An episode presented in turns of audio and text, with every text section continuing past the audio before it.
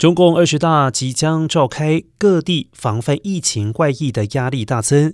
新疆副主席刘苏社五号向疫情外溢的相关省市表示深深的歉意，并且指出两个月仍然无法清零，铺路防疫工作缺失，其中核酸检测问题最大。另外，问题包括了高风险区划的太大，加大管理的难度。